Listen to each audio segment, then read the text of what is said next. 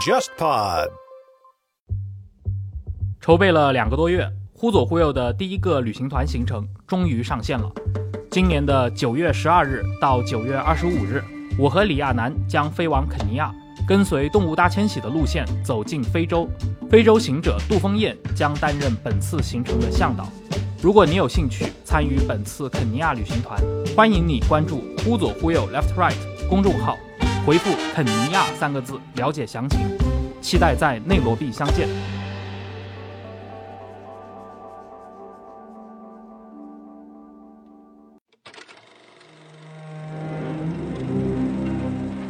忽左忽右的谍海译文系列已经上线了三年。这个系列最开始基于我的个人趣味，找到沙青青老师，从情报视角回看并梳理美苏冷战的时代。这次我和沙青青算是第一次以国别情报史作为主题，推出付费系列节目《苏联情报史话》。我们在节目里面探讨苏联的情报机构如何在战争和革命中浴血成长，在波谲云诡的斗争当中，随着政治演变而不断的变形，以及这个庞然大物。给今天的俄罗斯注入了哪些历史惯性？我们现在也在公众号“忽左忽右 （Left Right）” 开通了购买收听渠道，你可以直接在公众号菜单栏中点击付费专辑购买收听。当然，你也可以在喜马拉雅、小宇宙、网易云音乐、蜻蜓 FM 这些音频平台购买收听。也欢迎大家把我们的节目分享给更多的朋友，你的分享是激励我们持续生产好内容的最佳动力。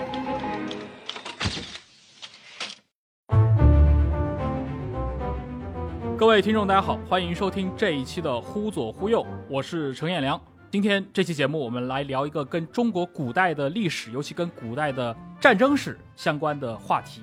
当然，我们这个节目过去其实也聊过一系列的关于像西方的早期的一些古典战争，以及像前段时间对我的朋友李硕来上这个节目，我们也聊了他的这个减商啊，那是关于这个以周代商的那段时期的历史。但是今天我们聚焦的这个话题啊，是来自。北京大学的赵长征老师啊，您最近是推出了一本新书，书名叫《春秋车站》，对，讲的好像是跟这个战车有关的这块历史，而且它的时间点，对吧？这个书名上标出来春秋时代。首先还是请赵老师来跟我们来介绍一下，大概你为什么会写作这个题材，以及这本书主要表达的一个核心的内容是什么？啊，就是我从小呢就喜欢军事。后来长大以后，并没有成为一名军人，但是呢，一直是保持了对军事的热爱。我在大学学的是中文系，后来读研究生呢，博士生就是读的中国古代文学专业的先秦两汉这一段。先秦两汉这一段呢，就是会呃要读很多古籍，比如说《左传》啊、《史记》啊、《国语》啊、《战国策》呀这一些，所以。我对历史呢也很感兴趣，后来呢，我有一位好朋友啊，她是著名的编辑，呃，杨晓燕女士，嗯，她是北大历史系毕业的，后来呢，她去做图书，因为她出版了我的一本小说嘛，后来成了好朋友，在聊天的这个过程中呢，她就呃发现我呃很喜欢军事，后来就跟我约稿，就要我写一本书啊，就是一个普及本的，就是像普通的爱好者老百姓。呃，用比较通俗的语言来介绍中国古代军事史的情况的一本书。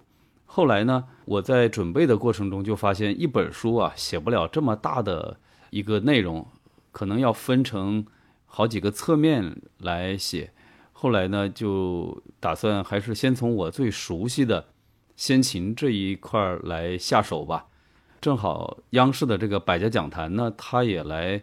嗯，问我可以讲什么？那我想到正好在写这本书，那我就说，那我就先说这个春秋车站吧。所以几方面的机缘就合在一起，最后就说先从这个春秋车站写起。可能出了这本书以后呢，还要去呃写别的侧面。现在正在做的就是这个中国骑兵简史这一片的一些工作。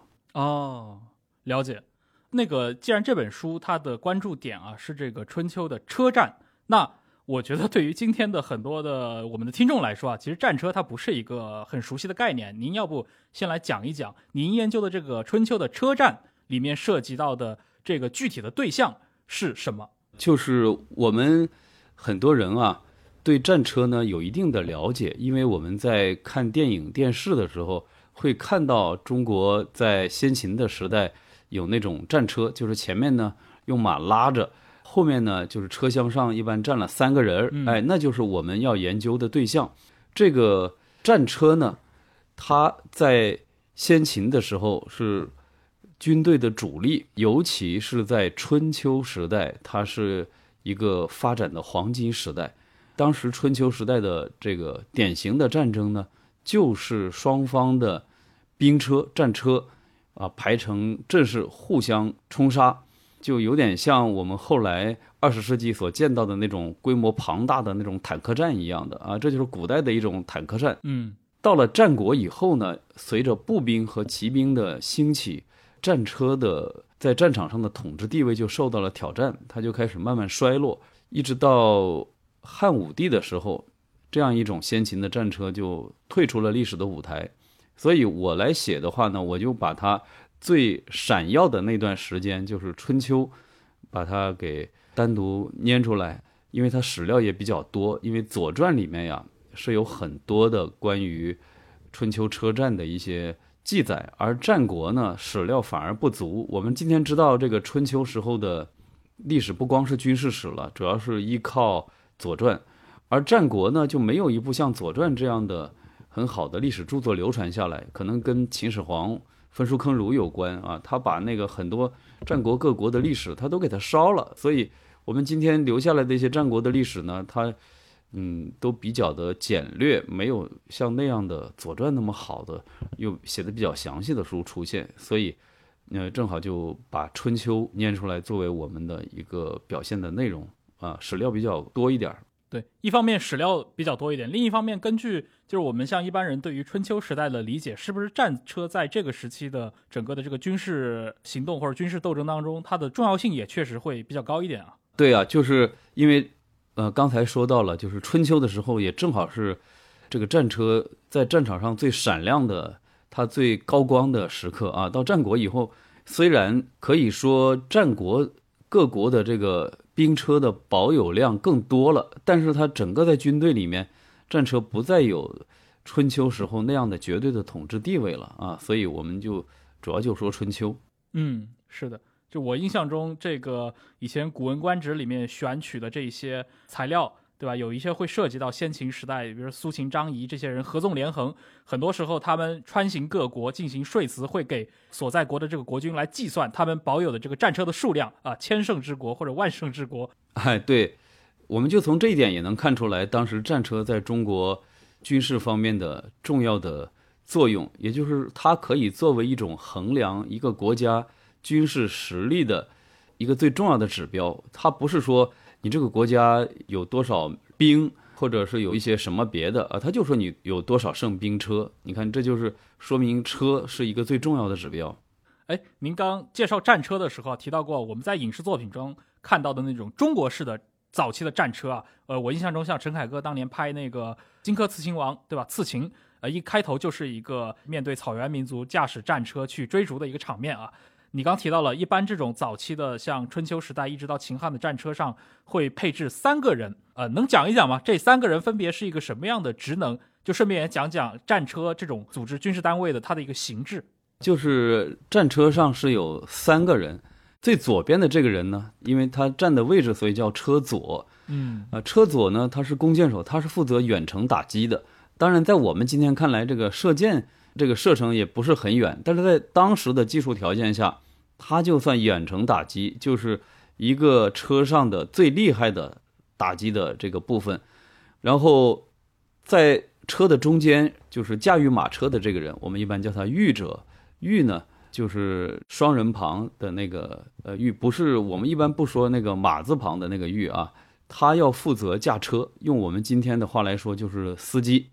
还有最右边的那一个呢，是一个壮士，一般是力气比较大、孔武有力的啊，一般叫车右。他站在右边嘛，他呢负责拿着长兵器、长杆的，一般就是矛、戟或者叫做梳，一般有个三米多，有的甚至达到四米啊，这么长的一个长杆兵器。当然车上也会配有这个短兵器啊，但是主要的是拿这个长杆兵器和靠近的敌人进行互相的搏杀。我们看上去呢，好像这个车右好像他拿着这个兵器啊，好像觉得特别威猛，但实际上他对于全车的战斗力来说还是不如车左，因为车左射箭它更厉害，就是说在敌人还没有靠近的时候，我就可以连发几箭啊，它的这个打击力是更强的。所以车右呢，他是要负责。当敌人已经靠近的时候，他要保护另外的两名战友，而且还有一些脏活累活是需要他做的。比如说在战场上，这个车如果掉到坑里了，陷到坑里了，他要下去把它给抬出来、推出来。啊，还有在平常的时候呢，这个车的一些呃修理啊、维护保养啊，这些也主要是由车右来负责。啊，大概的分工就是这个样子。所以我们就知道，从左到右一个车上。是车左的地位最高，呃，御者第二，车右是最低的，啊，从左到右逐次降低，所以我们就以前在中学的时候不是学过《史记》的那个魏公子列传嘛，啊，就是信陵君亲自驾车去接那个侯嬴啊，那个老头，嗯，他就虚左是吧？就是空出左边的位置，所以就虚左去接那个侯生，嗯，是。大家就会有人问了，那为什么射箭的人他一定得站在车的左边呢？他不能站在右边呢？对啊，哎，对，这是长期的实践最后得出来的一个最优的配置。就是说，因为我们绝大部分的人啊，在用力习惯上，我们都是习惯用右手，是吧？右手是力气更加大，而且技巧呢就更加娴熟，所以一般的人都是习惯用左手持弓啊，右手拉弦。哎，这样的一个状态，所以呢，如果我左手持弓，那么我向这个左半边儿这个去瞄准的话，因为左半边就没有人了，我我可以很好的向左半边射击。但是我要我要向右半边射击，我身体向右边扭啊，就特别难受。所以他站在左边是比较合适的。如果这个射箭的这个人他站在右边，那么他的左边有两个战友。他把左手一拉开弓啊，就会打到另外两个战友，就是两个战友呢，就会阻挡他的射击的这个射界，所以就很不方便。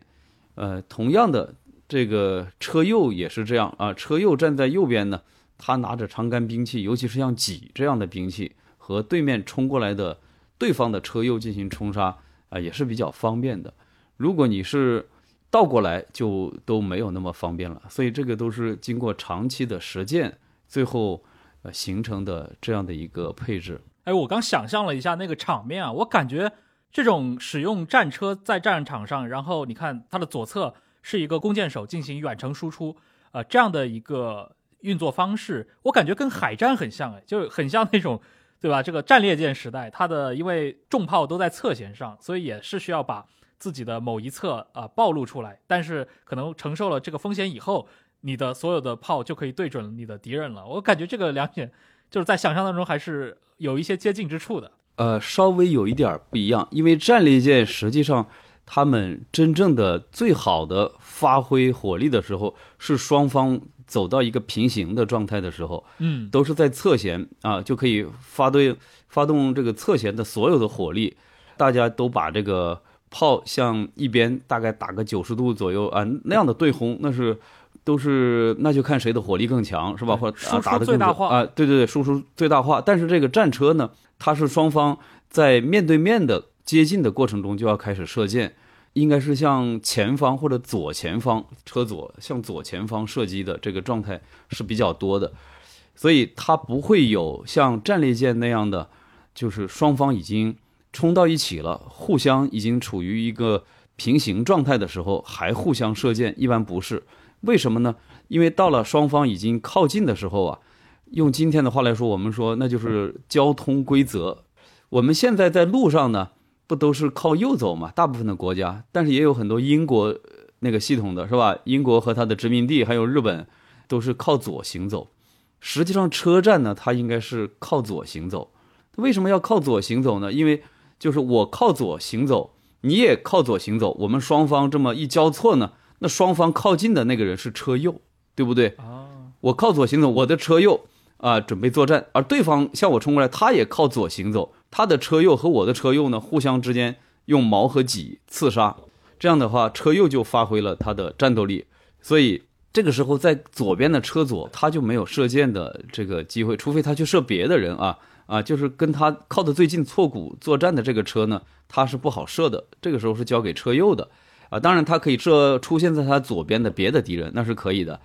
大家就会说，那为什么我们不靠右行走？那靠右行走的话，双方都靠右行走，那双方一接近的话呢，两个人不能拿着那个短弓互相抡呢，那抡不着啊。所以就是都是靠左行走，这也是双方在战争中间长期实践，最后形成了一种默契。所以这是和战列舰的发挥火力的不同的地方。对，这听起来也是这个不断实践过程当中追求这种杀伤效率最大化。带来的这样的一个习惯了啊，就是因为你轻易变更它的左右的话，带来的是你的这种战场上的杀伤效率的一个下降。对，拿着弓互相抡是吧？那车左那个抡不着啊，所以就是就很尴尬。哎，就是刚既然说了这个作为单体的这样的一个战车，它的日常的在战场上的一个运作方式，那么在这个春秋时代的军队当中，战车是怎么发挥作用的呢？就在呃不同的兵种当中，它是怎么去使用它？能跟我们的听众介绍一下吗？这里我们说一下中国和外国的对比，就是在西亚呀、北非啊，也发展出了战车兵，像埃及、西泰或者翻译为赫梯，是吧？还有著名的军事强国亚述，他们也都有战车，但是他们呢，那战车基本上是和步兵混在一起使用的。战车它负责给步兵呢提供这个弓箭，协同作战。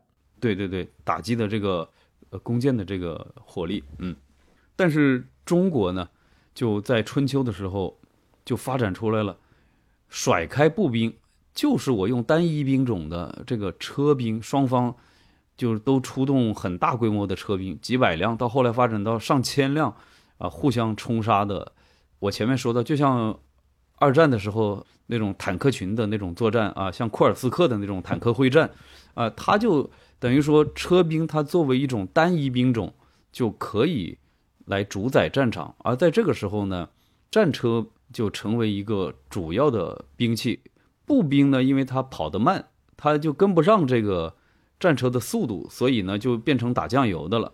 这个就有的时候不要步兵，双方照样可以打。哎，所以这也就是中国是独一份的，它和。西方西亚呀、北非啊那些国家，他们的那个对战车的使用不一样。战场上主要就是他们在打，也决定战争的这个结果。后来步兵又在春秋后期和战国的时候又重新崛起，那么战车兵这种，呃，独霸天下的这个地位就又下降了。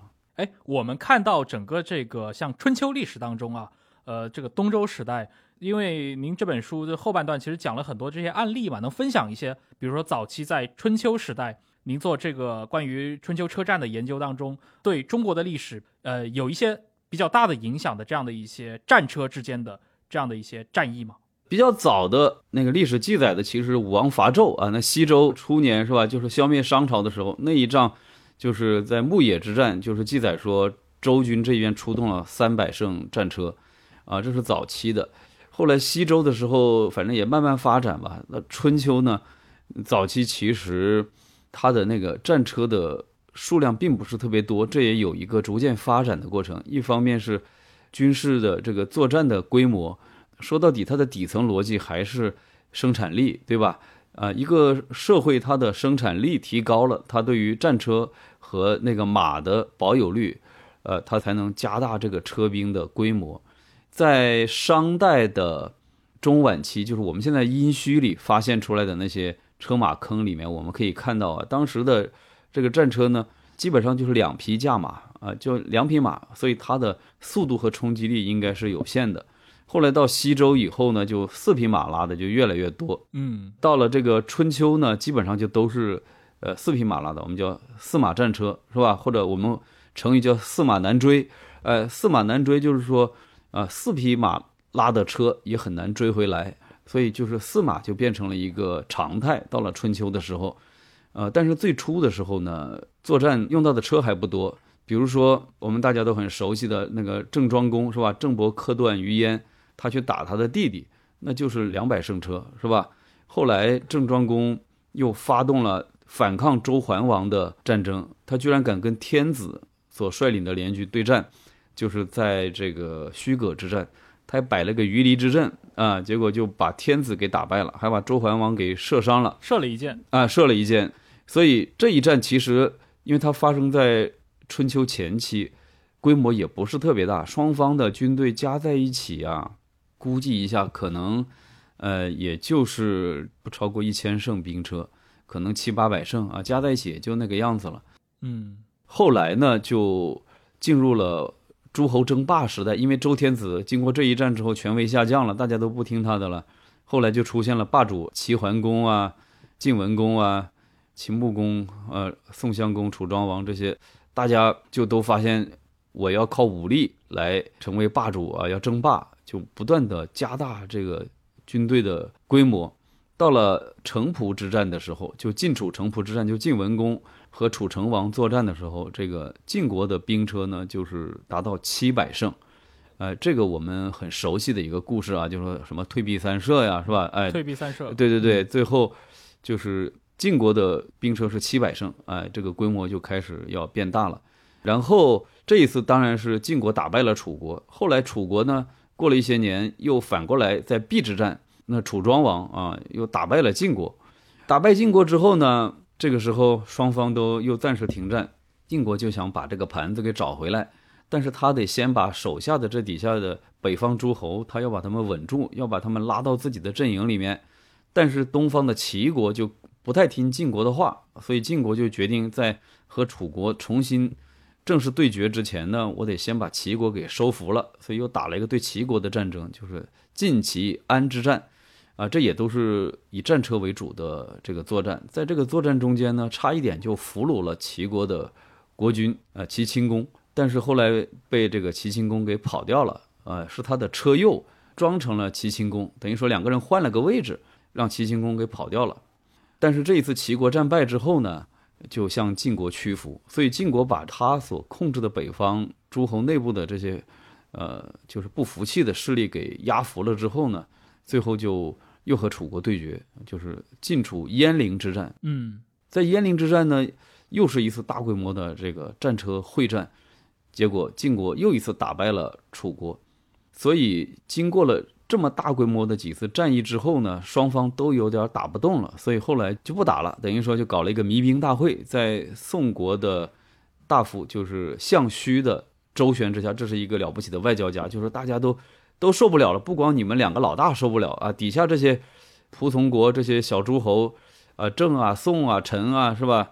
有战争对于整个国力的消耗。太厉害，老百姓负担也很沉重。最后就是我们都不打了啊，就搞了一个弭兵大会，就是说，从这以后晋和楚之间就没有再出现那种很大规模的那种车兵的那种大战役。但是呢，别的国家互相之间作战也还是有的。还有晋国内部呢，它的这个矛盾就是变大了，因为它的国君啊，慢慢的就衰微了，攻势衰微，就是它的。这些卿族就底下这些强臣啊，他们互相之间就争权夺利，互相杀，所以晋国呢，慢慢的也就开始走向分裂。它的分裂呢，也表现为战争。嗯，比如说晋国和郑国的这个铁之战啊，在呃春秋晚期，这个铁之战表面上是晋国和郑国打仗，实际上是晋国诸卿内部的纷争引起来的。那也是一个以车兵为主的作战。嗯，后来齐国又一次反对晋国啊，又打过一次。在春秋晚期呢，就出现了新的情况，就是步兵开始崛起了，尤其是在南方吴国兴起。吴国他最先呢是通过晋国，晋国人教他们怎么呃进行车战，他们学会之后呢，就开始反叛原来他们所认的这个大哥楚国。后来居然吴国的还把楚国给打败了，差点把他灭国了，等于说攻到郢都了，相当于也也就灭了一次。当然后来楚国恢复了，但是在这个作战中间呢，呃，我们从军事史的角度来研究，因为古人他记录的比较的简略啊，他就没有很多的作战的细节。但是我们看出来，虽然也有车兵参加，但是吴军应该还是以步兵为主的。所以这个时候，尤其是在南方啊。这个车不一定是一个最好的武器。南方它因为雨水多，那个土地很松软，这个车走在上面啊，它可能就是行动不是很方便，还是在北方比较好。北方降水量小啊，土地比较硬，在北方平原上驰骋还是跑得开。而相对来说，步兵呢，它在翻越那个山川啊、这个丘陵啊这些复杂地形的时候，它是应该是有更好的一个机动性，更能够适应地形。所以吴军灭楚之战应该主要就是以步兵为主。再往后呢，越王勾践、吴王夫差这个吴越战争应该。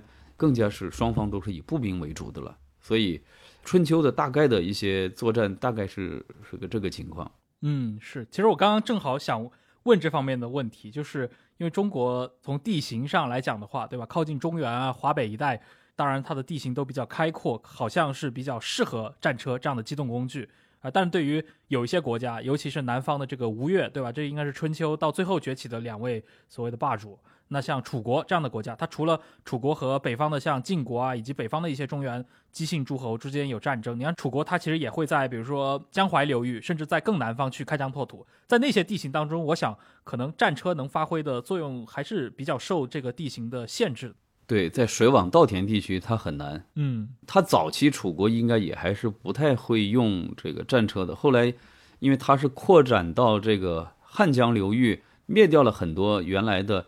姬姓的小诸侯国之后，它就变大了。嗯，在这个过程中，它应该就是和这些国家慢慢的学会了怎么使用战车，然后它就向北方，就是出南阳盆地啊这些来争夺中原的霸权。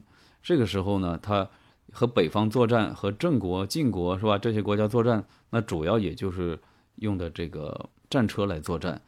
但是往东南方向和吴国他们作战，可能那个情况就会不一样。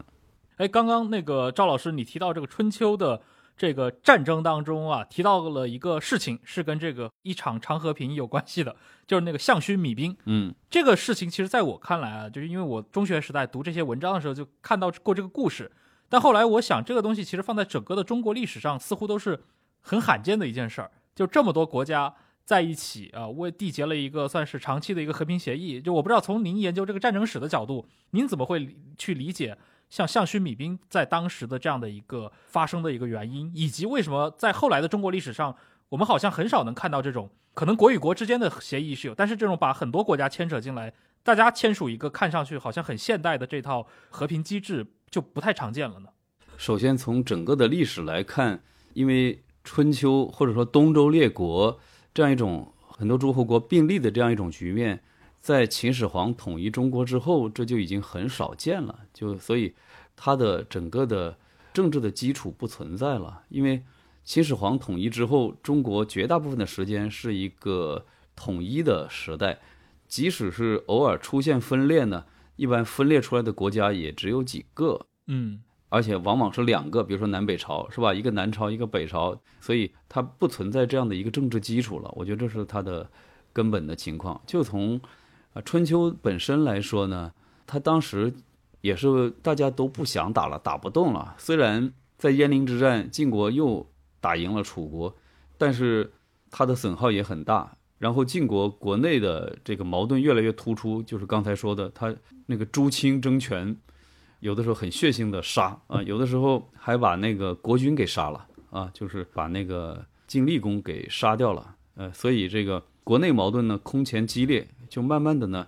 也就没有那么多心思再去外国去耀武扬威，去跟楚国再花那么多精力去争霸。而楚国也是，他国内的矛盾也很多，而且战争失败之后对他打击也很大，他也不想打了。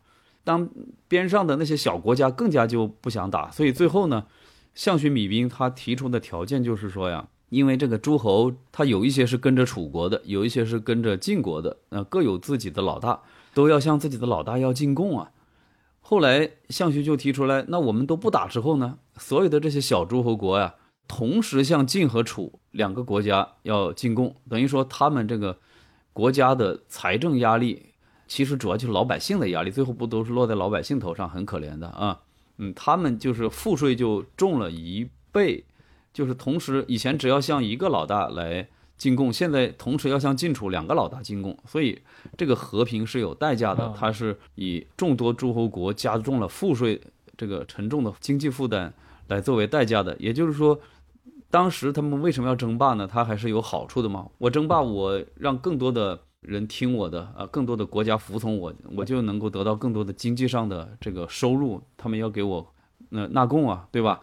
呃，现在反正不打了，也都给我纳，呃，那就没问题了嘛。呃，反正条件还不错，是吧？有更多的以前不听我的国家，他也给我纳贡了，嗯，还能说得过去。战争毕竟损耗那么大，是吧？嗯，所以这才有可能把这个事儿给谈下来。哦，所以这个赵老师刚介绍里面，其实看得出来，虽然项须米兵从这个理念和这个现实上看起来很美好啊，这个是一个和平期，而且应该还持续了挺久的，但实际上。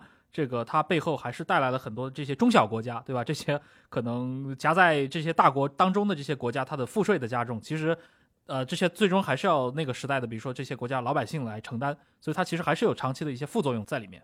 但是他们也愿意，这总比打仗要好啊！因为打仗最后就是蹂躏他们，尤其像郑国这样的，郑国实际上它就是处在南北交通的这个要冲上面，用我们今天的话来说，它就是个擦脚垫儿，等于说晋国人来了吧，又打他。然后楚国人来了又打他，所以他呢就只能是墙头草，两边倒，啊，楚国人来了我就投降楚国嘛，晋国来了我投降晋国，所以这两个老大都觉得这个郑国，哎呀，太没有节操了，是吧？啊，我一走你就马上投降对方，这个郑国也没办法呀，我我这么弱小是吧？我又对付不了你们，你们来回把我这个蹂躏，所以能够把这个弭兵的这个协议定下来，他也少受这个战乱之苦。实际上真打起仗来，他的损失就。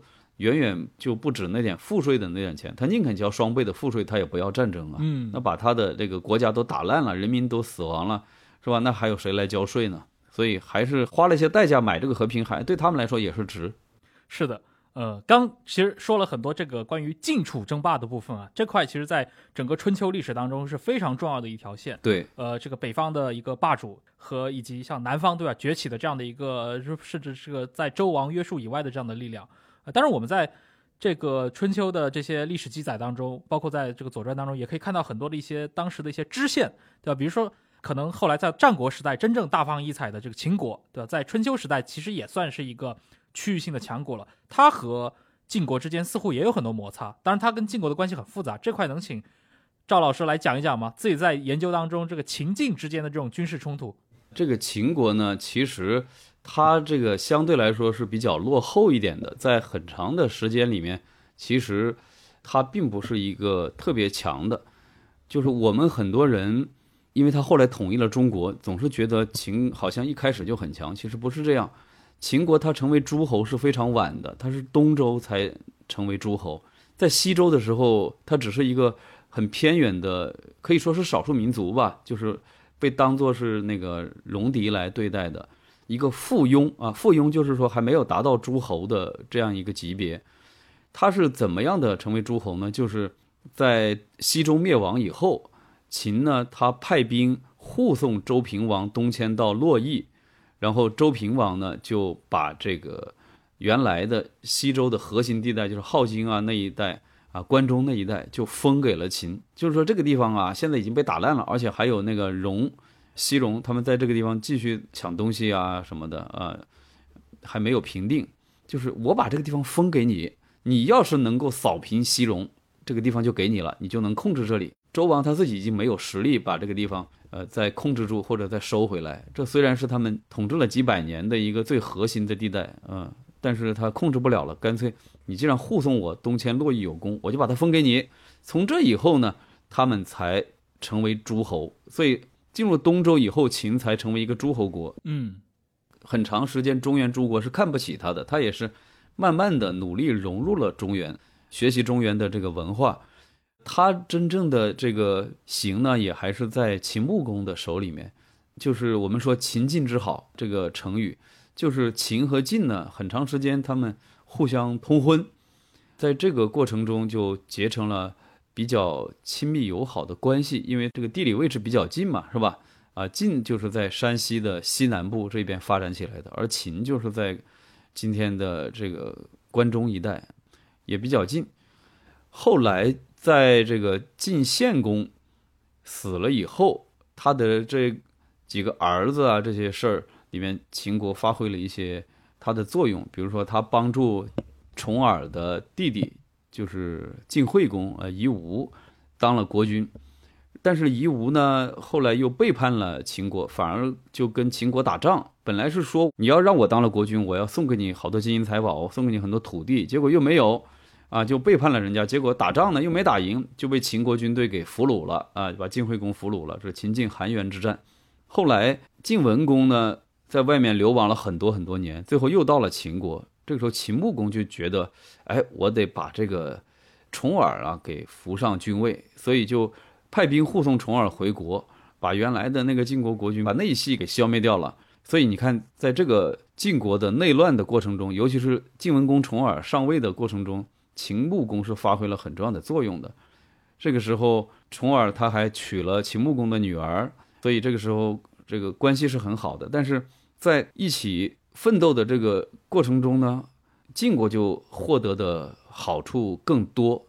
他获得了霸权，尤其是在城濮之战，他打败了楚国之后获得了霸权，而秦国他没有得到什么好处啊，所以呢，双方就开始出现了裂痕。在其后，为了对付这个郑国，他们发生了分歧。这个就是我们经常看到《古文观止》里面有那个“烛之武退秦师”，是吧？对，哎，就是他们一起去包围了郑国，但是呢，郑国派烛之武呢去离间秦晋的关系。哎，就是跟他说，你看秦国，你这样的帮助晋国，但是好处都被晋国给拿到了，你得到了什么呢？如果灭亡了我们郑国，那郑国离晋国更近啊，离秦国很远啊，呃，那最后不也是并入了晋国吗？你在这个地方上杆子的帮他干什么？你啥也得不到好处，白白做了冤大头。所以后来这个秦国就撤兵了，呃，晋国本来是子犯，就是说要打这个秦国，是吧？啊，晋文公说不行，我们是受了人家恩惠的，我们不能打他，所以他们也撤走了。后来呢，过了一些年，秦穆公就想乘着晋文公死的这个机会，他就想单独的来偷袭郑国，这就是这个发生了崤之战，对吧？这也是我们很有名的。呃，就是结果又没有打成，因为他离郑国比较远嘛，你想完全绕过晋国去打郑国，这做不到。所以这个秦国呢，他在地理上呢。他有一些问题，他要东出中原要争霸的话，就是他必须要越过晋国控制的区域，所以说只要晋国掐住那个就是函谷关是吧，崤山那一带，他就出不来，所以他就一直被迫就局限于这个西北一隅。就小之战，秦穆公的军队就惨败啊。嗯，根据这个史书记载，就是匹马之轮无反者，呃，就是连一匹马。一只轮子都没有能够返回秦国，他的几个主帅就都被俘虏了，是吧？后来又放回去，所以在这以后呢，秦晋之好就不再存在了。所以呢，秦国在呃此后春秋的历史，甚至是战国的前期的历史，他就沉默了很长一段时间。就是他其实国力不行，他一直就被晋国死就死死的压住，啊，他就不再是一个特别强的国家，而晋国很强。那么在这种情况下呢，我们知道晋国主要的敌人呢，他是楚国在南方，楚国为了对付晋国呢，他就肯定是要拉拢秦国，因为秦国可以从西边来牵扯晋国的实力，哎，这对于楚国来说，从外交上他聪明的话，就一定要拉拢秦国，所以秦国在很长时间里面呢，就是作为楚国的一个盟友，嗯，一个从西边来。打这个晋国，一个是从南边来打晋国，就是形成一种夹击的关系，让晋国就被迫要分兵。而晋国要怎么对付呢？他就是我不能让你们老是这样来夹击我，我也要找一个好朋友来夹击楚国，就找了吴国嘛。对，他就派了这个楚国的一个叛臣啊，申公乌臣，他是屈氏啊，跟屈原是一个氏的，就是这个屈乌臣，又叫申公乌臣，他是叛逃到了晋国，就派他到。吴国去出使，然后教会了吴国人怎么用这个战车，呃，教会他们怎么作战，然后要吴国人来跟他一起夹攻这个骚扰这个楚国。所以吴国后来强大是和晋国的不断的各方面的支持是有关的，军事技术的提供，哎，还有各方面估计国际关系上要支持是吧？所以说你不是拉了一个好朋友秦国吗？我也拉一个，呃，吴国，哎，所以就是说大家都用外交手段啊拉朋友来。态势啊，所以一直到战国中期，基本上秦国和楚国是长期稳定的一个盟友的关系。嗯，秦国是后来是商鞅变法以后，突然的就又兴起了。在这之前，它有两三百年其实就不咋地的，就是甚至史书上对于秦国的历史啊都有断档，就是说有一些秦国中间经历过哪些秦国国君，有的时候都搞不太清楚啊，就是说写的很少，因为它存在感太差了，他被晋国打垮了嘛，就是后来又打了他几次，他都打不赢，啊，所以慢慢他存在感就越来越差。他真正的重新兴起，那又是就商鞅变法以后，哎，他后来越来越强，最后他强大以后，当然和楚国的关系就不能再维持原来那种友好的盟友关系，因为他就要开始要灭楚国了嘛，所以就会出现像楚怀王最后被扣留在秦国就回不去嘛，所以这个时候就牵涉到后来是吧？秦国灭了六国，比如说项羽啊，他们楚军来反秦是吧？啊，他们经常秦灭了六国啊，在六国中间楚最无罪。啊，就楚国是最没有罪的一个，我我长期跟你好啊，互相通婚呐，是吧？啊，一起合作呀，哎，我是最没有罪的，我没得罪你，你为什么来灭我，是吧？所以最后气的就是说，楚虽三户，亡秦必楚，是吧？哎，所以他这个恩恩怨怨啊，是几百年，我们大概的一个脉络呢，大概就是这样的。嗯，所以从一个这种世交，对吧？基于地缘关系当中，最后从春秋中期结成的这种盟友关系，到最后变成了你看秦汉时代。发生了非常惨绝人寰的这些大屠杀、大灭绝事件的这样的一个世仇的关系。嗯，对，所以这个也就是很让人唏嘘啊。其实有一条线索啊，就是楚和秦之间长期的这样一种很密切的盟友关系啊，共同对付晋国，以及晋国的后续到了。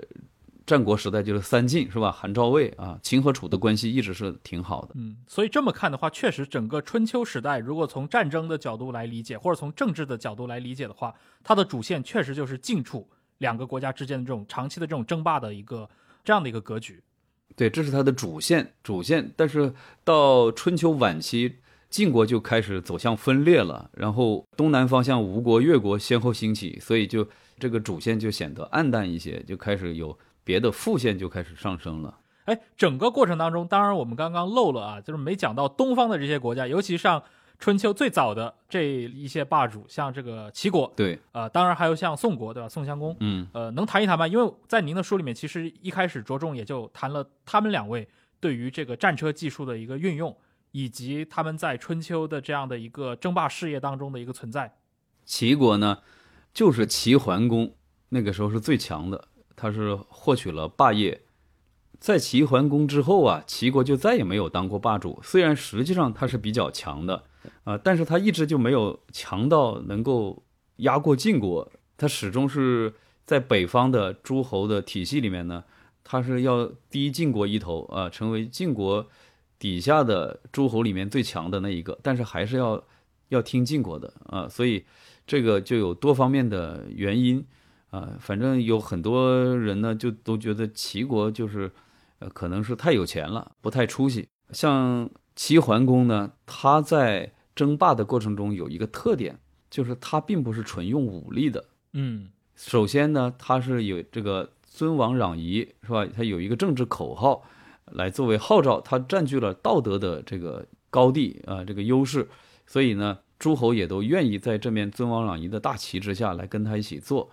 当时所谓的夷，呃，一个北方的敌人，还有一个是南方的楚人，差一点和楚国打了一大仗，但是最后呢，还是没有打，他只是用武力威慑，是吧？这《左传》里面有一段很有名的，叫做“齐伐楚，盟于少陵”，嗯，就是楚国的这个使者到这个齐桓公这一边来这个谈判，是吧？齐桓公把这个诸侯的联军都摆开，然后就夸耀武力，是吧？就是说以此重战。孰能御之？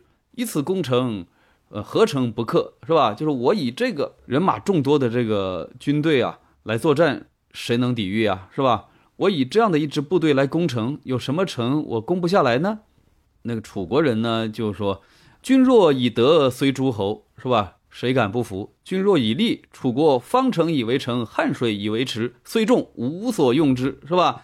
就说你如果是以德来。”平定诸侯的话，那我们谁敢不服你啊？是吧？你要讲德的话，但是如果你要讲蛮力，要想用蛮力来欺负别人的话，那我们可就跟你干到底，是吧？我们以方城来作为我们的城墙，方城是一个山啊，方城山。我们以汉水来作为我们的护城河啊，汉水以为池，虽众无所用之，是吧？你即使是啊这么多的军队，你也拿我没办法。所以双方呢，这个外交辞令啊，都说得很好啊。嗯，所以这个外交家在春秋的时候是很亮眼的啊。我我们古人这个外交风范啊，话就是绵里藏针的那样一种啊，就是表面上是谦谦君子的这样一个风范，但是底下呢那个话又说的非常的有力量，这个很值得我们研究和学习。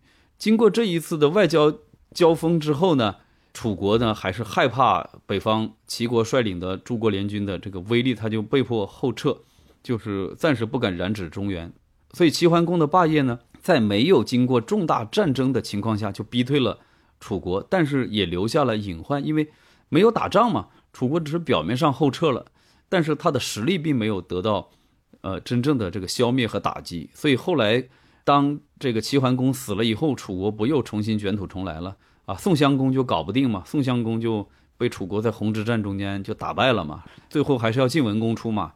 城濮之战才把楚国打败，所以齐桓公的霸业它是有好处有坏处，是吧？好的一方面就是尽量的以和平的手段来解决问题，不是完全一味的用强；但是坏的一方面呢，就是说给这个战略竞争的对手啊，就是没有造成致命的打击，所以他没有解决问题。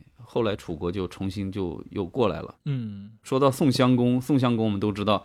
蠢猪式的仁义道德是吧？啊，这是毛主席对他的评价，就是红之战，啊，就是他还要守原来的那一套很古老的道德规范，打仗还要讲那么多仁义道德是吧？楚国军队过洪水过了一半的时候，底下的这些大臣说：“我们现在趁他很混乱的时候半渡而击吧。”他不愿意打。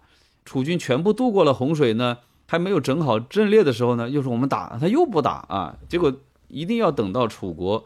军队完全摆好了阵列才去打，那楚军比宋军要强得多啊！一打就把宋军给消灭了，所以这就是毛主席认为这就是蠢猪式的仁义道德。所以最后宋襄公是一个，呃，志大才疏的人，呃，他在这个战争中间表现的是非常可笑的。但是在当时呢，他有这样的一个文化背景，所以我们不能完全是从今天人的这个角度是吧？我我我们觉得他很蠢。啊，当时他确实是讲军理啊，讲道德，这也是春秋战争的一个很有意思的侧面啊。所以，也正是因为这样一些失败的实践，才让大家都深刻的意识到，时代已经变了，你不能够再像以前这样的居守古法，不知变通。因为这个战争规模越来越大，战败的这个后果越来越难以承受，所以呢，就不能够再去讲那一些。军礼啊，道德那一些，还是要以战胜作为第一追求，这也是由实践中来的。宋襄公呢，就不幸的成为了这些众多的失败的实践中的最典型的一个，变成了后人一定要深刻的借鉴的一个，就是前车之鉴。嗯，是。哎，我记得您在书里面其实也提到过嘛，就是您会通过一些当时的这样的涉及到一些古礼，是像军礼的这样的一些。材料，比如说像司马法啊这样的一些古籍上去研究当时的这个战争形态，这块能讲一讲吧？因为我们过去其实对于春秋时代的很多那种描述当中，我觉得很多人是半信半疑啊，就是会觉得，哎，春秋时代的那个战争真的是会像古书里记载的那样那么的遵守礼制吗？因为毕竟战争这个东西应该是一个人类，对吧？可能从几万年前就无师自通的，它是非常血腥的。嗯，对，这应该是真的。呃，就是除非，呃，我们觉得这个。《左传》里的记载都不可信。我们不说《左传》呢，每个字都是可信的，那也未必是吧？但是，应该它整体来说还是算一个信史。嗯在我们没有发现新的考古材料来推翻它的某一些记载的时候呢，应该我们还是把《左传》当做信史来看。否则的话，中国历史就没办法研究了。那个春秋史，对，哎，因为它确实是记载了很多的这种在我们今天看来是有点匪夷所思的这样一种战争故事。比较典型的就是我这个《春秋之战》这本书里面一开头写到的那个故事，就是宋国发生内乱，然后终于国君的那个部队里面有一个将领就是公子成，而反叛国军的呢就是华氏和项氏啊两个权臣。华氏这边有一个将领叫做华豹啊豹子的豹，他和这个公子成两个人就对决啊。这个华豹他有一个优点，他的手特别快。啊，公子成那个箭呢，还没搭上弓，华豹就已经搭上弓，并且瞄准他了。嗯，不过准头差了一点，一箭呢就从他身边擦过去，没射着。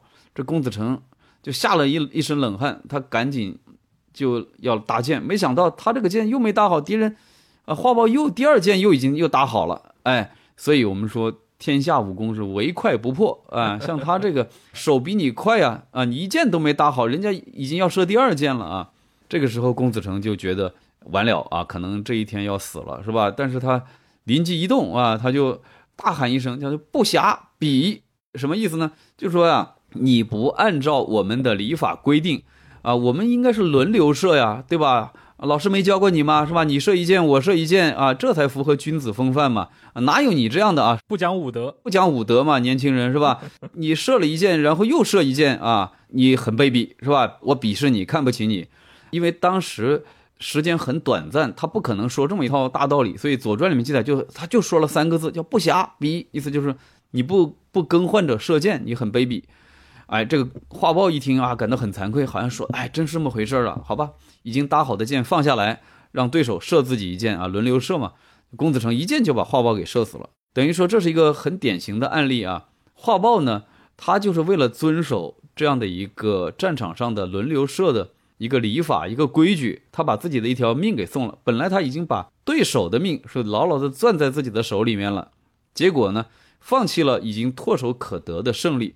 不但自己送了命，他同车的两个战友也死了，而且他们这一边整体的这个军队都失败了啊！我们知道，如果整个的作战失败的话，那后果很严重，会有很多人会要人头落地的，是吧？所以呢，他的个人的这个选择，最后导致了非常严重的后果。嗯，我们就说这个军礼它是怎么来的？我们说是周公治理作乐，所以周代呢，它整个是一个礼乐文明，它是。特别讲道德、讲礼法的，而这个战车兵啊，能够上车的都是贵族，最起码也是贵族里面最低的那一等，就是士。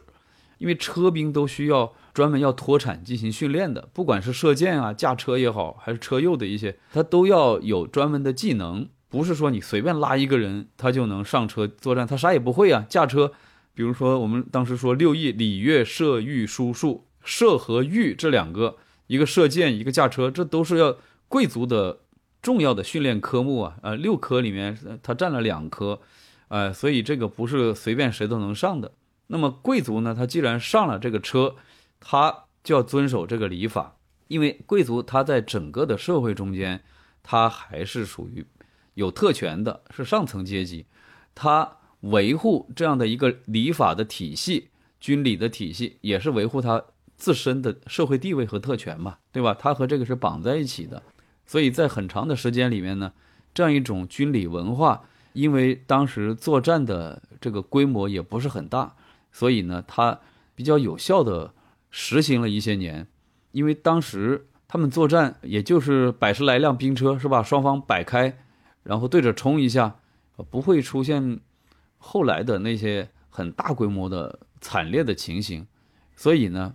在很大的程度上，春秋的车站呀，它展现出一种礼仪性和城市性，就是它不光是打仗，战场也是展示他们贵族风范的一个舞台。在这种情况下，就会出现这些奇怪的一些事情。当然，随着战争不断的向前发展，大家就会见到越来越多的这种为了讲究军礼、讲究这种礼法和道德的规范。而造成惨败的这种事情，所以大家就会反思：我们真的要这样吗？真的要维护传统的这个道德规范，而不要性命，甚至不要己方的这个胜利了吗？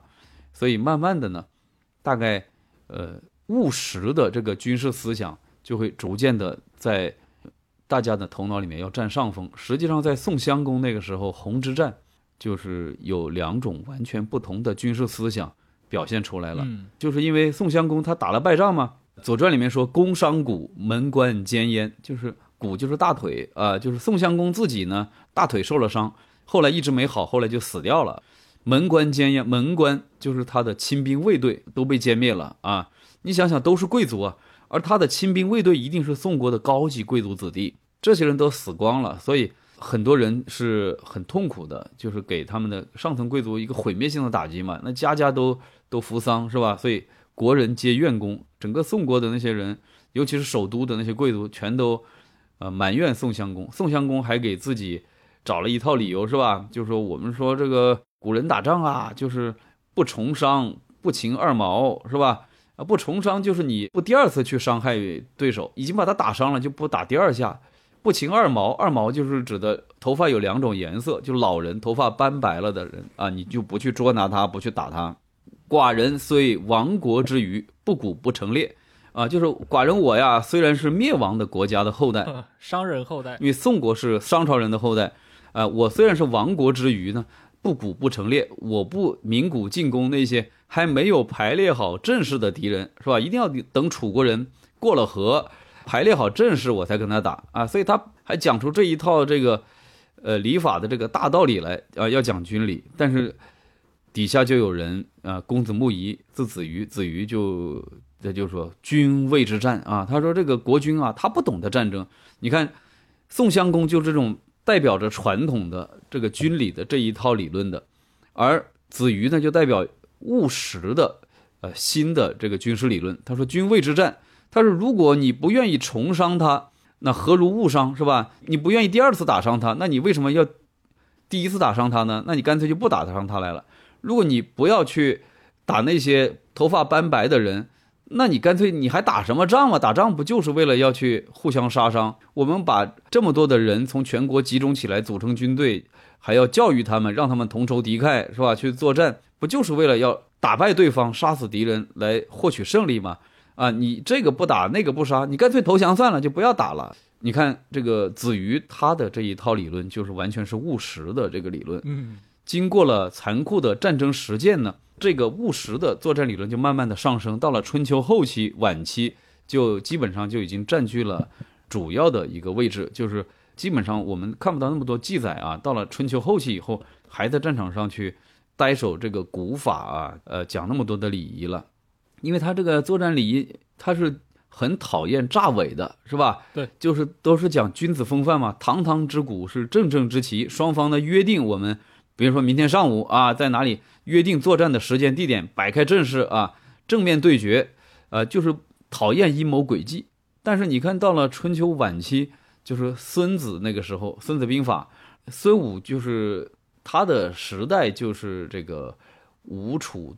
战争的那个时候，就是吴国不是白举之战攻入楚国，是吧？嗯，根据《史记》的说法呢，是孙武参加了这一次战争，但是《左传》里面完全没有提到孙武啊。不管怎么样吧，他是那个时代的人。《孙子兵法》里有一句很有名的话，就是“兵者，诡道也”，对吧？对，呃，他从正面肯定了这个诡计、奇谋、诈术的这样一种合理性。你打仗用兵，你就是“兵者，诡道也”啊，就是要搞这个阴谋诡计。只要你能欺骗到敌人，你能打败敌人，这就行。还搞什么那一些这个道德啊那些东西是吧？啊，你讲道德不要在战场上来呃来讲啊，这个你你谁也承受不起这个作战的失败。所以你看到了春秋的晚期，到了孙子兵法出现的这个时代，整个大家对于这个战争的这个性质以及我们叫战争哲学是吧？就是从战争哲学的角度来思考战争，应该是。战争和道德之间的关系啊，应不应该用诡计？所以已经有了完全不同的这个认识。正面提出“兵者，诡道也”啊。到了战国以后，那就更不要说战国那个啊，作战的规模更加大了啊，就是那个死人更加多。我们在有限的战国史料里面，基本上再看不见，就是像春秋时候那些奇奇怪怪的那些遵守军礼而导致失败的那种事儿了。嗯。所以这一套军礼的衰落，其实，在春秋时代，尤其春春秋中后期，就已经有在那个材料中有很明显的一些证据证明它在持续的衰落当中了。嗯，对，这个《左传》里面还是写了不少的事情，但是前期、中期是比较多，到后期写的就记载的就少一些了。嗯，像中期的那个鄢陵之战啊，晋楚的第三次大规模的车战，那里面也还是有很有意思的事情，比如说。当时楚国的国王是楚公王，他呢在战场上呢，就碰到晋国的一个大夫，呃，叫做细致。这个细致啊就很讲礼貌，他每次看到楚王的车啊，他马上就下车表示尊敬，叫免胄而屈风，就是把他的胄就是头盔，把头盔摘下来表示尊敬，然后顺着风就赶紧跑掉啊，小碎步就跑开，表示我不敢跟国军对决，一连碰到几次，他都玩这个啊，下车免舟而驱风。哎，这个楚公王远远的看到，觉得哎，这个人很讲礼貌啊，他是一个君子哎，所以呢，就派公尹相啊，就是手下的一个人去拿了一把制作精良的良弓，就送给西至作为礼物，就说呀，哎，我看到你是一个君子呀，很讲礼貌，我希望你在战场上没有受伤，还互相慰问起来了，打着打着。好，这个西至呢，他本来就很讲礼貌啊，看见对方对他这么好，所以呢，他就也很礼貌的回答说，非常感谢贵军的这个问候。我因为是在战场上，我披了战甲在身，所以呢不能跪拜，所以我就仅向这个使者进行速拜啊，请你把我的谢意带回去给贵军啊。所以他就向使者速拜了三次，然后把使者送走啊，双方又重新上车开战。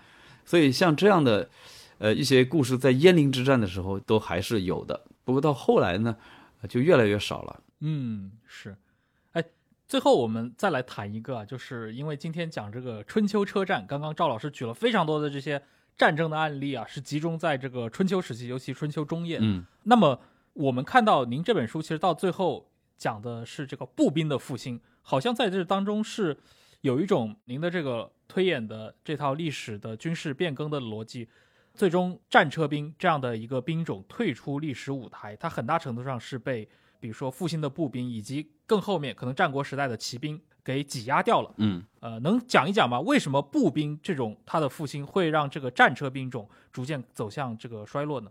首先呢，战车它本来是对于步兵是有很大的优势的。嗯，但是到了战国时代呢，首先它在军事优势上呢就开始下降。我觉得在武器上呢。有一个东西出现了，就是弩，因为这个春秋的时候，他们都还是用弓来进行射击，就是呃用手把它拉开，是吧？到了战国的时候，就是那个弩啊，它的这个出现就改变了战场的形式，它的这个射程可以更远，威力更强，穿透力、穿甲破甲能力更强，呃，而且它好处就是它可以把那个势能把它储存起来。拉开弩呢？我们知道弩在那个弓的后面还还加上了一个那个弩臂，是吧？就是我在拉开弩的过程中呢，我可以用脚踩，所以就不光是两个手的握张的这个力量啊，我可以把全身的力量，腰啊、腿啊这些都用上，给它拉开，它的力量就更强。然后它还可以把势能保存着，你拿个扳机，在合适的时候再发射它，所以它对于弓呢有各方面的优势。步兵如果掌握了弩的话，那么他就可以在很远的距离上来打击这个战车兵，他就不需要在像春秋的时候那样的，就是以血肉之躯去愣扛对方马蹄的这个踩踏。所以这样一种战车对于步兵的这样一种优势，它它又快又高又可以踩你，是吧？这些优势就开始不存在，因为人家可以远程射击你了。而且传统上这种远程的弓箭兵，它的训练成本应该是非常高的。对。这就牵涉到我们的下一个问题，就是说，步兵呢，他本来就是没有多少训练的机会，他不是贵族兵种嘛，都是一些打杂的，就是一些地位很低的人当步兵。但是随着军队规模越来越大，就是战争越来越残酷，那一点车兵呢，它不够用啊，所以大量的就要征发这个地位低的这些平民百姓，甚至奴隶去参加这个作战。那么在这个过程中，等于说军队的组成也就改变了，就是步兵的人数占全军的人数比例就更加提高了。本来步兵他们是不能够去接受很好的这个战争训练啊，但是他们因为要用得多，肯定也也会有一个统一的训练。不过他们大概就不是那种上车的那种训练。我觉得像射箭啊、弓弩啊这一些，是吧？主要他还是依靠体力把这个弩。拉开就行，然后呢再瞄准，就是它有那个望山啊，当然叫望山，就是相当于我们现在准星啊。嗯，哎，也就是说它训练起来也不是那么困难，主要还是靠体力把它拉开，是吧？这只是一方面啊，就是说这个武器，另外一方面也就是战争的它的范围扩大了，就是各种地形都出现了，就不仅仅局限于中原，就是我们前面提到的那种山区啊、丘陵啊、稻田啊、水网啊。步兵就显现出来了，它比车兵的优势。车呢，就是它又昂贵又笨重，哎，所以在经济上越来越显得不划算。再一个，在战国的时候呢，还有越来越多的攻城战就出现了，就是要塞攻防，在春秋的时候啊，很少啊，也有一些这个长期的这个攻城的这个作战，但是相对来说还不是特别多。也就是说，在春秋的时代，实际上有很多的这个居民点啊、城市啊，它并没有修好这个完整的城墙的。有很多城市它是没有城墙的，嗯啊，当时打仗主要的形式就是大家约好了，我这个战车在这个野外打打完了拉倒，是吧？一般都在一天之内就解决了。即使是鄢陵之战那么大规模的，也是一天就打完了。后来到战国以后呢，就发展出越来越多的就修这个城墙，所以要塞攻防作战就越来越多。而要塞攻防战那个车兵完全用不上啊，你不能把这个车开上人家城墙，那不可能啊。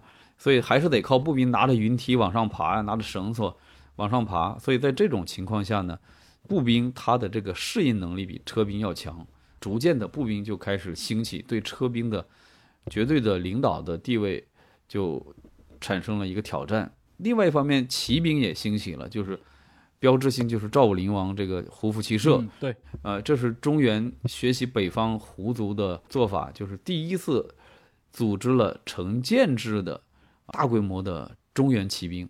他们搞了这个改革以后呢，别的国家也开始学习，像秦国他们啊，也都开始有样学样，都开始成立这个成建制的大规模的骑兵。那么骑兵对于车兵，它也有优点有缺点，因为那个时候的骑兵呢，他还没有直接冲击对方坚强阵地的能力，因为还没有发明这个马镫嘛。嗯马镫是到三国晚期和西晋的时候才发明的，在这之前呢，就是很难出现那种大规模的重骑兵，可能有小的重骑兵，就是说，它就解决不了这个骑兵它在马上的这个稳定的问题。就是如果你要直接冲击敌人的军阵，你手里拿着矛或者戟，你去刺对方是吧？你冲过去，你自己会有一个反作用，你就会掉下马来。对你没有马镫，你待不住。所以呢，在这种情况下呢，骑兵他就对于对方军阵的直接冲击能力，它是比不上战车的，而战车是直接可以冲阵的，它的攻击性是很强的。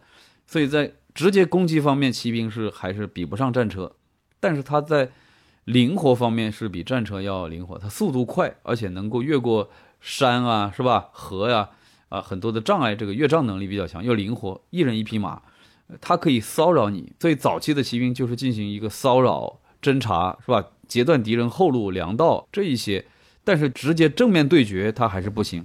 所以呢，为什么叫胡服骑射？那个时候，他还是以弓箭作为他的一个主要的兵器，就是我骑兵呢开到对方军阵前面就拐弯儿啊，沿着对方军阵就开始射箭啊，射完箭他他就跑掉了。这样的话，你拿我没办法，你最多跟我对射，很游牧游牧战术。对，就是说我跑得比你快，你车你追不上我的，对不对？你车很笨重啊，你四匹马拉一个车，你和我就一匹马带个人儿，那不一样啊，我跑得更快。所以说，它对于车它有更灵活、速度更快的优点。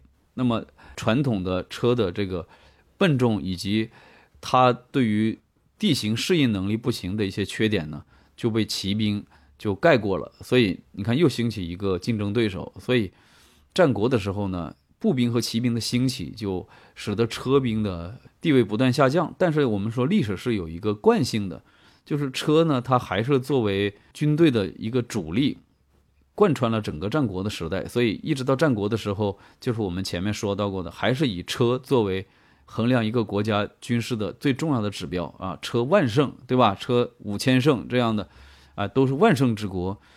你看，在《楚辞》里面也是国殇是吧？操无戈兮，披犀甲，车错骨兮，短兵接，也还是说车错骨作战。错骨就是我们刚才说到的这个，大家都朝左边，就是这个交通规则，从左边走啊，互相啊，这个右侧错骨是吧？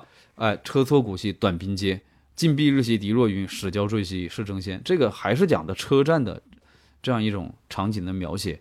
所以呢，车战在战国的时候仍然是作战的一种非常重要的一种样式，呃，只不过它没有像春秋时候那样的，春秋有的时候甚至是唯一的一种样式啊，在很多战役里面，那步兵好像都没有多少用。这个时候呢，呃，应该步兵和骑兵也在中间起了越来越大的这个作用了。后来是到了楚汉战争的时候，战车还是有用的，还在打。不过到了汉武帝的时候，就是吴楚七国之乱的时候，应该还有用啊。到了汉武帝的时候就不行了，最后退出历史舞台，因为汉武帝主要的作战是反击匈奴。反击匈奴，你这个车兵，你你不能上这个蒙古高原上去追击人家，你追不上人家。我们看历史记载，像汉武帝多次派兵，什么卫青啊、李广啊、公孙贺呀，这些人每个人带一万骑兵去，就是在草原上去到处分成几队去搜这个匈奴骑兵。你运气好呢，就碰到匈奴人了；你运气不好呢，就碰不到，是吧？因为敌人飘忽不定。你要派车，你根本就没办法，你就赶不上，而且车是容易损坏的，它经不起那么几百公里的那样种来回奔波，那肯定都散架了。那你带不了那么多零配件啊，就是笨重，然后难于维修，最后就在汉武帝的时候车就被淘汰了。所以，先秦这种战车就是单元两轮四马的战车，它具有攻击性的战车就到此为止了。虽然在中国的后代也还在战争中间会出现战车。但是长得已经不是这个样子了，就不是这个单元两轮四马的，它都是往往都是些运输车辆改装的，或者呃临时改装的，或者专门改装的。包括我看到刘裕北伐和北魏之间那个所谓的雀跃阵，那好像也用到了一些这个应该是战车或者说一些运送物资的车辆，对。但是那个跟这春秋战车已经不是一回事了，都是防御型的，对。所以后代也叫战车，长得不一样，而且它都是。在战术中的运用就都是防御型的，而不是进攻型的。这个单元两轮四马的这个车，它是可以直接冲击敌方的军阵的，它有很强的冲击力。后来那一些刘裕那个雀跃阵，它也是防御型的，它只是在黄河边上摆了一个半月形，对不对？呃，来防住北魏骑兵的进攻，然后他们在里面用步兵用长槊往外刺，就挡住北魏骑兵的这个进攻嘛。所以它车起的作用就是个防御的，就在原地。它一般就不运动，是吧？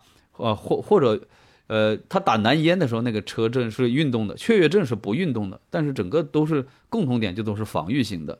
明代也是，明代的搞一些车营啊什么的，它往往是和火器是配备在一起的，也也是为了对付蒙古人那个骑兵，他们就车都是专门呃经过设计的，就是为了作战，就是一旦碰到这个蒙古人游牧骑兵，他就把这个车。就就地停下来，它的一侧呢就可以竖起那个木板，就作为盾牌，然后里面开些孔，就可以往外打那个鸟铳啊、火枪啊，呃，就发挥火力。所以那是专门为了对付游牧骑兵而设计出来的一种车，但是它也不是直接用这个车来进行冲击敌人的坚阵的，它也是一个防御型的车。嗯，所以中国这种您刚定义的这种啊，用于军事进攻型的战车。确实是到西汉的中前期，汉武帝以后就基本上退出了一线的这样的一个军事作战当中去了，就不再成为战争的主流了。对对对，就没有了这个东西，后来也不造了，因为它这个形制呢，我们说单元两轮四马，单元就是它有一根圆伸在这个中间啊，伸在前面，然后圆的左边两匹马，右边两匹马。到后来汉代其实很多车它变成双圆的了，啊，就是有两个圆在两边，中间套两匹马，甚至套一匹马，它就能走。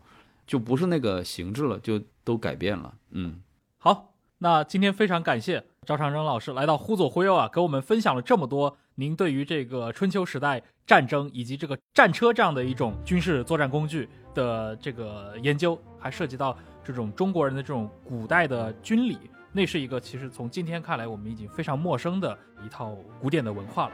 那感谢今天赵老师的时间，也感谢各位的收听。